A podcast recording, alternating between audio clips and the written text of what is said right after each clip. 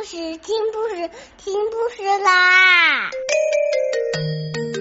重要的事情说三遍，小屁哒啦啦，明天见！快来听故事吧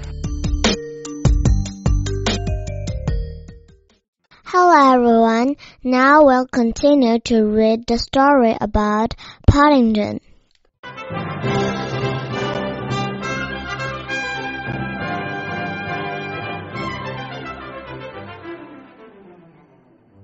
Laters, said the inspector helpfully. Laters, said Paddington. In darkest Peru. I've never been on one before, so it's rather difficult. Darkest Peru, said the inspector, looking most impressed.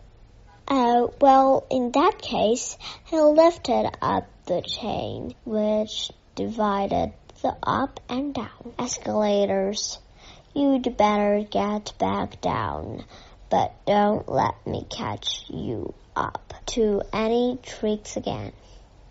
Thank you very much, said Paddington gratefully, as he ducked under the chain. It's very kind of you, I'm sure. He turned to wave goodbye, but before he could raise his hat, he found himself being whisked into the depths of the underground again. Halfway down, he was gazing with interest at the brightly colored posters on the wall when the man standing behind poked him with his umbrella. There's someone calling you, he said. Paddington looked round and was just in time to see Mrs. Brown and Judy pass by on their way up. They waved freshly at him, and Mrs. Brown called out, Stop! several times.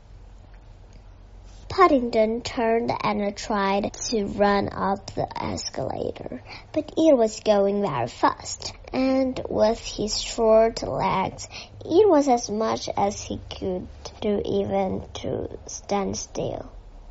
He had his head down and he didn't notice a fat man with a brief face who was running in the opposite direction until it was too late. There was a roar of rage from the fat man, and he toppled over and grabbed at several other people. Then Paddington felt himself falling. He went bump, bump, bump all the way down before he shot off the end and finally skidded to a stop by the wall when he looked round everything seemed very confused. A number of people were gathered round the fat man, who was sitting on the floor rubbing his head. Away in the distance, he could see Mrs. Brown and Judy trying to push their way down the up escalator. It was while he was watching their efforts that he saw another notice. It was in a brass case at the bottom of the escalator and it said in big red letters. To stop the escalator in cases of emergency, push the button. It also said in much smaller letters, penalty for improper use 50 pounds. But in his hurry, Paddington did not notice this. In any case, it seemed to him very much of an emergency. He swung his suitcase through the air and hit the bottom as hard as it could. If there had been a confusion while the escalator was moving, there was even more when it stopped. Paddington watched with surprise as everyone started running about in different directions, shouting at each other. One man even began calling out, Fire! And somewhere in the distance, a bell began to ring. He was just thinking what a lot of excitement pressing one small button could cause when a heavy hand descended on his shoulder. That's him! Someone shouted, pointing accusing finger. Saw him to it with me own eye, as large as life. He'd it with his suitcase shouted another voice. Ought not to be allowed. While from the back of the crowd someone else suggested sending for the police. Paddington began to feel frightened. He turned and looked up at the owner of the hand. Oh, said a stern voice. It's you again. I might have known. The inspector took out a notebook. Name, please. Um, Paddington, said Paddington.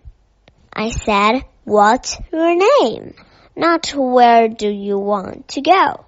repeated the inspector. That's right, said Paddington. That is my name.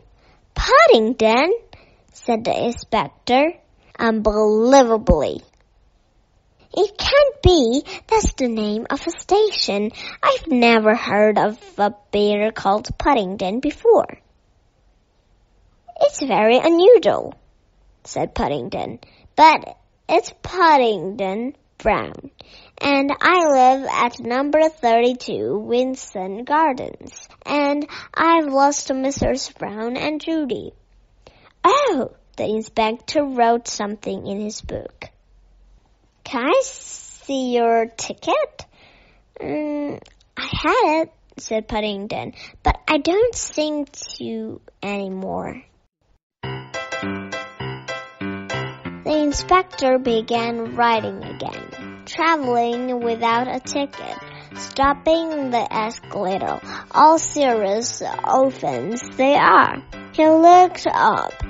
What have you got to say to that, young feller me lad?